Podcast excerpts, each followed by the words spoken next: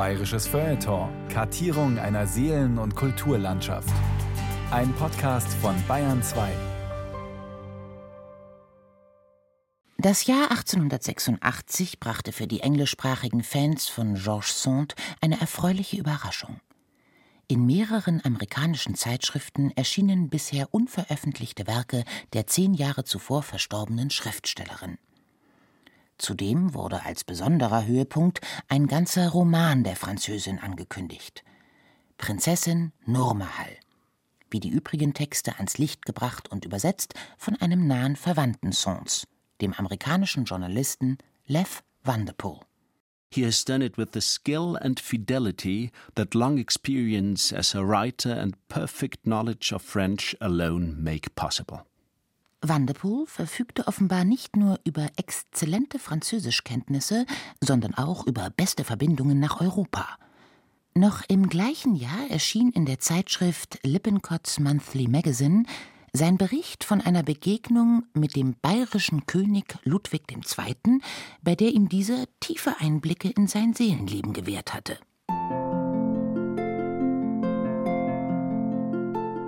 Der Märchenkönig und der Journalist oder Die Welt will betrogen sein. Eine Sendung von Carola Zinner. Anderen gegenüber mag er schroff, mürrisch und wortkarg gewesen sein. An diesem Morgen aber hätte niemand liebenswürdiger sein können als er. Er nahm meine Papiere mit dem freundlichsten Interesse in Augenschein und wog die ganze Angelegenheit so überlegt ab, als sei sie für ihn von lebenswichtiger Bedeutung. Eine Privataudienz bei Ludwig II. Was hätten nicht manche Zeitgenossen für dieses seltene Privileg gegeben?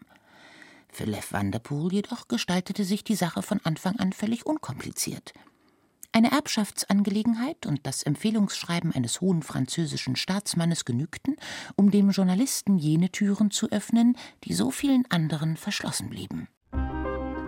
Die Regelung der Nachlässe von drei meiner französischen Vorfahren, die vor etwa acht Jahren in Rouen verstorben waren, machte es notwendig, dass ich mich nach Bayern begab.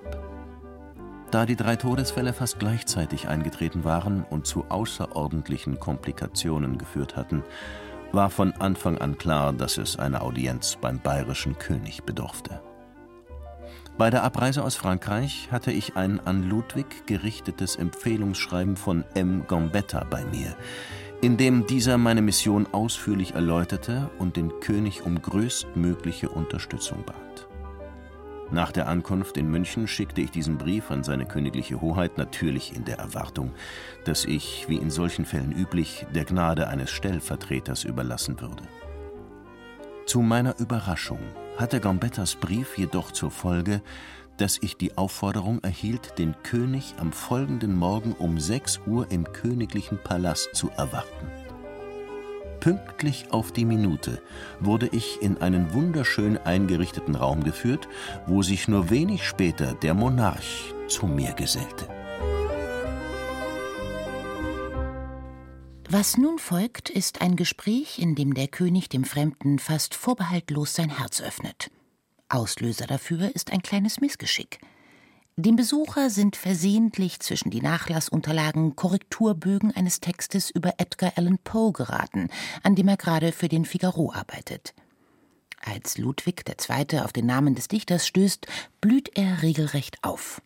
Seine prächtigen Augen leuchteten, seine Lippen bebten, die Wangen glühten, sein ganzes Gesicht strahlte und leuchtete. Kannten Sie Poe? fragte er. Natürlich nicht, dafür sind Sie zu jung. Ich kann Ihnen nicht sagen, wie sehr ich das bedauere.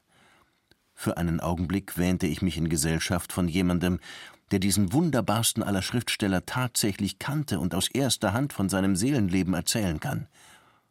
Er ist für mich in jeder Hinsicht der Größte, der je geboren wurde. Doch sein Schicksal ist vergleichbar mit dem kostbarer Edelsteine. Ständige Zusammenstöße und die Reibung mit gewöhnlichen Steinen machten ihn matt und trübe. Wie muss er unter den groben, gemeinen Demütigungen gelitten haben, mit denen ihn die Welt überschüttete.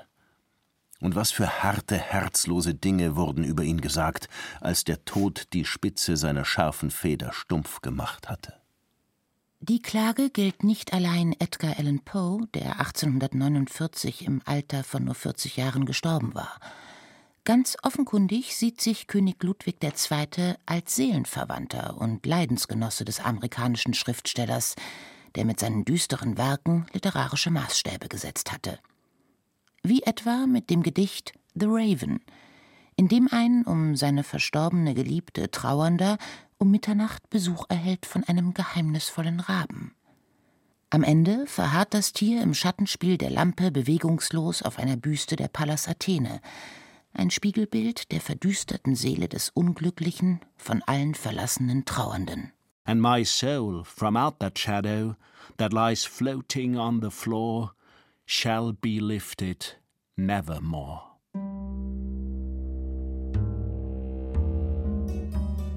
Der König ging langsam im Zimmer auf und ab. Ist nicht der größte Teil jenes Phänomens, sagte er nach kurzem Schweigen, das man Wahnsinn nennt, nichts anderes als eine außergewöhnliche Empfindsamkeit? Immer wieder wird angedeutet und gelegentlich auch offen gesagt, ich sei verrückt. Der Verrückte nimmt ja, wie es heißt, als einziger den eigenen Wahnsinn nicht wahr, also erkenne ich ja womöglich wirklich meinen wahren Geisteszustand nicht. Allerdings sehe ich selbst mich als ein vernunftbetontes Wesen. Auch das lässt sich natürlich als Beleg für meine Unzurechnungsfähigkeit werten. Doch ich halte es nun mal für äußerst unwahrscheinlich, dass sich ein Wahnsinniger derart genau selbst studieren und analysieren kann, wie ich es getan habe und immer noch tue. Ich bin nur eben anders als die breite Masse. Ich nehme nicht an ihren Vergnügungen teil, denn sie widern mich an und würden mich zerstören. Die Gesellschaft bereitet mir Pein, also bleibe ich ihr fern. Frauen machen mir den Hof, also meide ich sie, um mich zu schützen.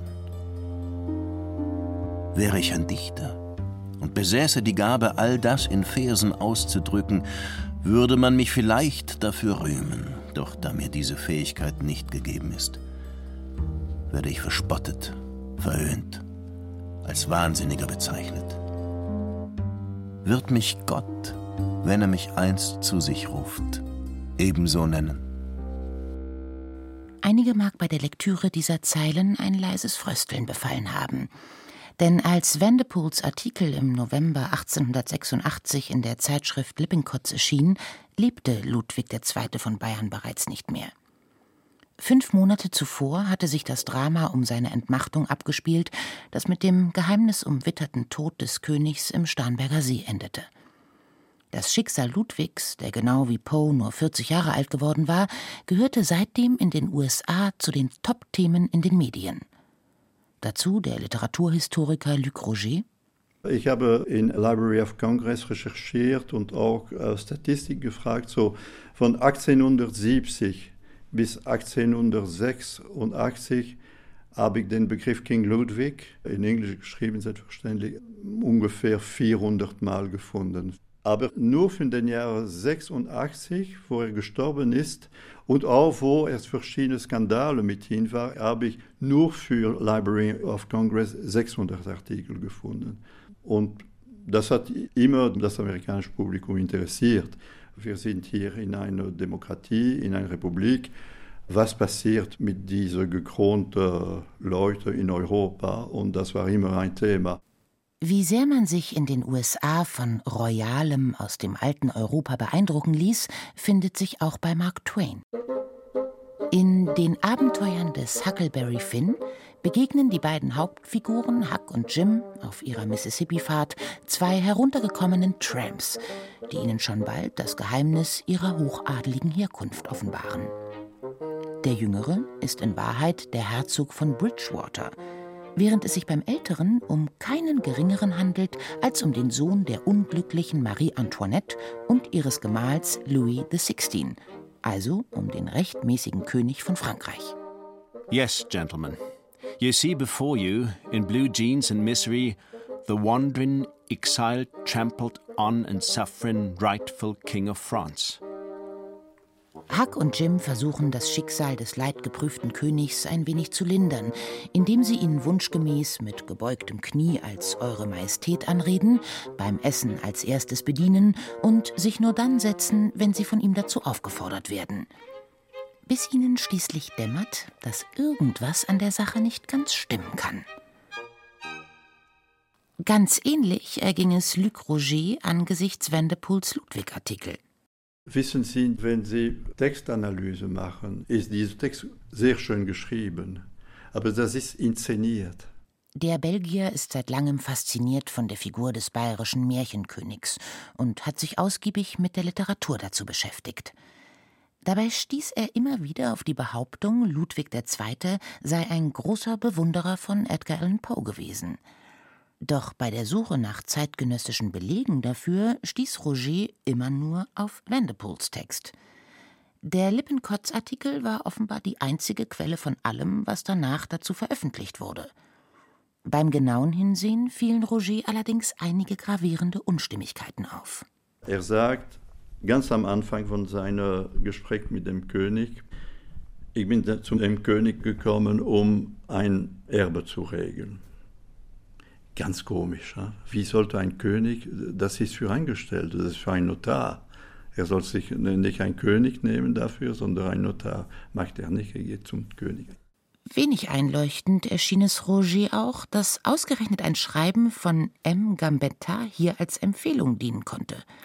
Der französische Politiker Léon Gambetta, das M bei Vanderpool könnte für Monsieur stehen oder auch für Mister, war nach dem 70er Krieg zu einem derartigen deutschen Hasser mutiert, dass wohl nicht mal das wärmste Begleitschreiben von ihm in einem deutschen Fürstenhaus als Empfehlung hätte dienen können, nicht einmal beim frankophilen König von Bayern. Er sagt, ich war in ein sehr schönes Salon als Wartezimmer eingeladen zu warten, aber der König war sofort da, er hat mich nicht warten lassen. Es gibt überhaupt kein Detail. Und er hat Papiere mit sich gebracht. Papier für seine Erbe. Aber zufällig, zufällig hatte ich auch einen Artikel geschrieben fürs Figaro über Edgar Allan Poe. Und König Ludwig macht einen langen Monolog. Und das zufällig zu einem Thema, das die amerikanische Leserschaft damals enorm faszinierte. Denn Edgar Allan Poe der anfangs in seinem Heimatland weit weniger Anerkennung als in Europa gefunden hatte, war nun rund 30 Jahre nach seinem Tod auch in den USA enorm populär. So populär, dass es eigentlich völlig unverständlich ist, warum der Journalist nach dem Besuch bei Ludwig II., der sich aus den Angaben im Text auf etwa das Jahr 1880 datieren lässt, ganze sechs Jahre wartete, bis er in der Zeitung über die Poe-Begeisterung des Monarchen berichtete. Aber in welcher Sprache unterhielten sich die beiden eigentlich? Englisch? Wohl kaum. Nach allem, was man weiß, beherrschte Ludwig diese Sprache nicht. War es vielleicht Französisch? Warum erwähnt Vanderpool das nicht? Und warum spricht er von Ludwig als einer Royal Highness, einer königlichen Hoheit und nicht, wie es korrekt heißen müsste, von seiner Majestät? Lauter kleine irritierende Details, die Roger zu weiteren Recherchen anspornten. Was war denn mit der polizeilichen Anmeldung, die damals für jeden Übernachtungsgast in München verpflichtend war? Eigentlich müssten sich Name und Herkunft des Journalisten doch in den Meldeunterlagen finden, die noch heute im Münchner Stadtarchiv aufbewahrt werden. Aber nirgendwo taucht hier ein Vanderpool auf. Dafür stieß Roger in einer weiteren amerikanischen Zeitung auf diesen Namen in Verbindung mit dem des bayerischen Königs. Am 21. September 1887 heißt es in der Sun Vanderpool wrote last fall for Lippincotts Vanderpool veröffentlichte im vergangenen Herbst in Lippincotts ein äußerst interessantes Interview mit dem verstorbenen König von Bayern, das er angeblich durch seine Verbindung mit Le Figaro erhalten hatte. Er hat mehreren Verlegern erzählt, dass er engen Kontakt hatte zu Victor Hugo, George Eliot, Gladstone, Solar, Bismarck, Sarah Bernard, Tennyson. Tennyson. Und natürlich zu seiner Verwandten Georges Sand, deren nachgelassene Werke er ja veröffentlicht hatte.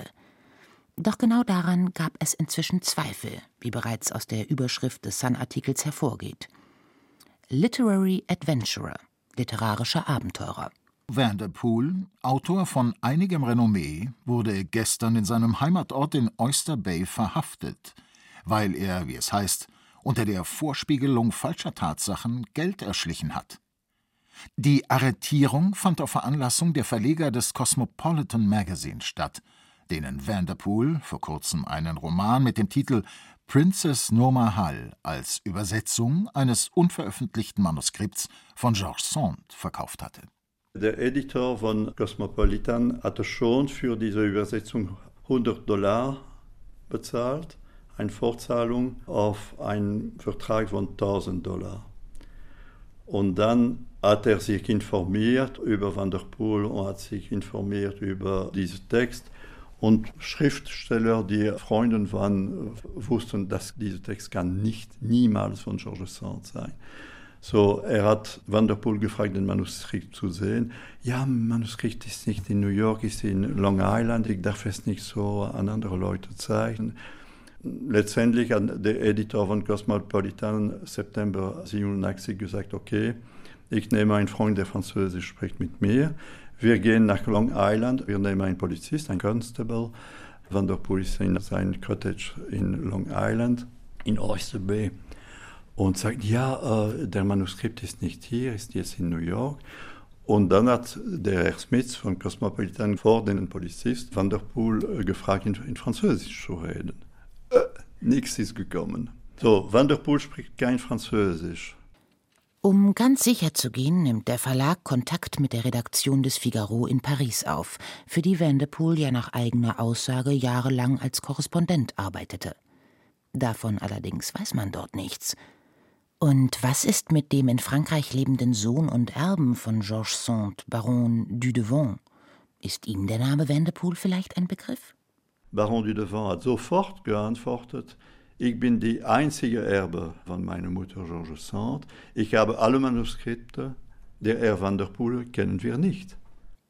Dafür meldete sich nach dem Zeitungsbericht über die Verhaftung ein ehemaliger Arbeitskollege Vanderpools, den der Adventurer offenbar mit erfundenen Geschichten im Stil der späteren Enkeltricks um viel Geld gebracht hatte. Kurz, Vanderpool, ein verheirateter Mann, Vater von drei Kindern, hatte offenbar den größten Teil seines Lebensunterhaltes mit derart frechen Betrügereien bestritten, dass es der Sun geradezu Respekt abnötigte. Der Fall ist bemerkenswert in der Geschichte der literarischen Fälschungen. Seit Jahren veröffentlicht dieser Mann in angesehenen Zeitungen und Zeitschriften Unmengen von Material, das angeblich von einer der größten Schriftstellerinnen aller Zeiten verfasst wurde. Dabei sind nur wenige der von Vanderpool verkauften Werke wirklich gut, was die Konzeption und den Stil angeht. Ihre Veröffentlichung ist zweifellos dem prominenten Namen geschuldet. Es zeigt jedoch, dass ein gefährlich cleverer Mann dahinter steckt. Bis Deutschland allerdings ist diese Erkenntnis offenbar nie vorgedrungen. 1888, also ein Jahr nach Vanderpools Enttarnung in den USA, erschien hier der Ludwig-Text zum ersten Mal auf Deutsch. Als Anhang des von einem schottischen Autor verfassten Werkes Herrschermacht und Geisteskrankheit, in dem die geistigen Anomalien diverser Potentaten, von den römischen Kaisern Nero und Caligula bis hin zu König Ludwig II. geschildert werden. Das dem Märchenkönig gewidmete letzte Kapitel erweiterte der deutsche Verlag offenbar eigenständig um Vanderpools Augenzeugenbericht, dessen Wahrheitsgehalt mit gewundenen Worten in einer Art Extravorwort beteuert wird. Da der Inhalt durchaus den Stempel innerer Wahrscheinlichkeit an sich trägt, auch keinerlei anderweiter Grund für die Annahme einer Mystifikation vorliegt, so glaubten wir den Lesern diesen psychologisch interessanten und unseres Wissens in Deutschland noch nirgends veröffentlichten Beitrag zum Lebensbilde des unglücklichen Monarchen nicht vorenthalten zu sollen. So erfuhr nun also auch die deutschsprachige Leserschaft quasi aus erster Hand von Ludwigs Begeisterung für Edgar Allan Poe und von der Einsamkeit, die den Märchenkönig bereits in seinen Jugendjahren umfing. Mein Wesen ist mir ganz und gar ein Rätsel. Mein Vater und meine Mutter waren weder abnorm gefühlvoll noch übertrieben moralisch, soweit ich zu beurteilen vermag, betrachteten sie das Leben so ziemlich wie die anderen auch. Bei Poe war es, glaube ich, in Beziehung auf seine Eltern ebenso. Gewisse Stellen in seinen Schriften beweisen mir, dass er denselben Widerwillen gegen alles Entwürdigende empfand wie ich. Allein er merkte, wie ihm mitgespielt wurde, wenn er sich nicht den Anschein gab, die Verderbtheit der Welt zu sanktionieren und zu billigen. Diese und zahlreiche andere Passagen geistern seitdem als vermeintliche Selbstauskünfte des Märchenkönigs durch die Literatur. Sie wirken umso glaubwürdiger, weil sich im Laufe der Jahre wundersamerweise auch noch ein konkretes Datum für den Besuch des Journalisten in der Münchner Residenz dazu gesellte, nämlich der, wie es in Im Banne der Rosen König Ludwig in Tagebuchblättern heißt, 27. Februar des Jahres 1882. Zufall oder nicht, ausgerechnet in jenem Februar 1882 hielt sich der König, der ansonsten meist weit entfernt von der Hauptstadt in seinen geliebten Bergen weilte, tatsächlich für längere Zeit in München auf. So machte der kleine neue Fake, wie man ihn heute nennen würde, den alten großen gleich noch ein bisschen glaubwürdiger. Den denn auch tatsächlich vor Luc Roger hierzulande offenbar niemand als solchen wahrnahm.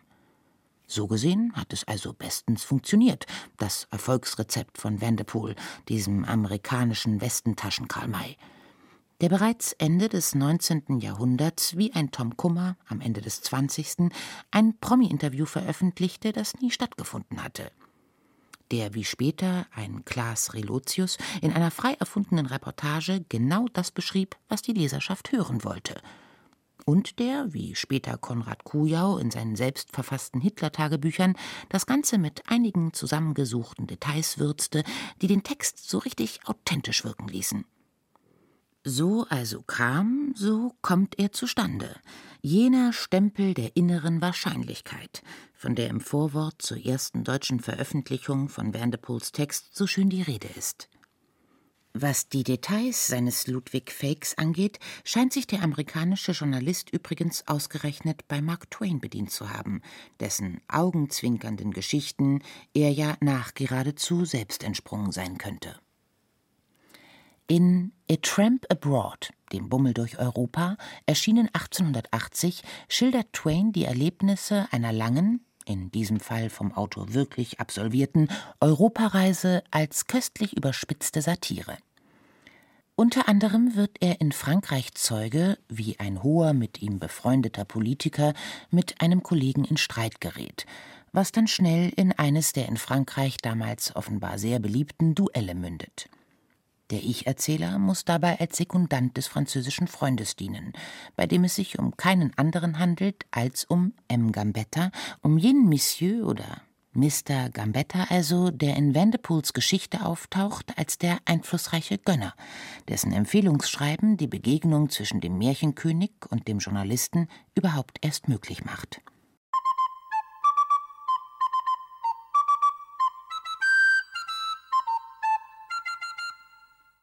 Was aber ist denn nun eigentlich mit Ludwig II. und Edgar Allan Poe?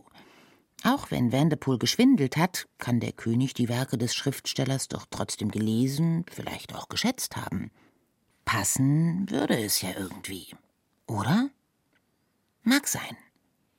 Doch die Wahrheit lautet schlicht, wir wissen es nicht.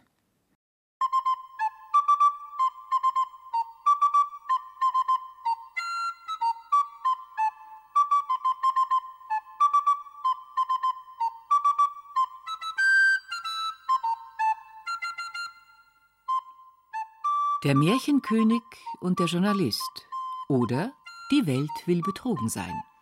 Das war eine Sendung von Carola Zinner. Gesprochen haben Xenia Tilling, Udo Wachtfeitel, Thomas Birnstiel und Frank Mannhold. Ton und Technik Andreas Lucke. Regie und Redaktion Carola Zinner. Eine Produktion des Bayerischen Rundfunks 2021.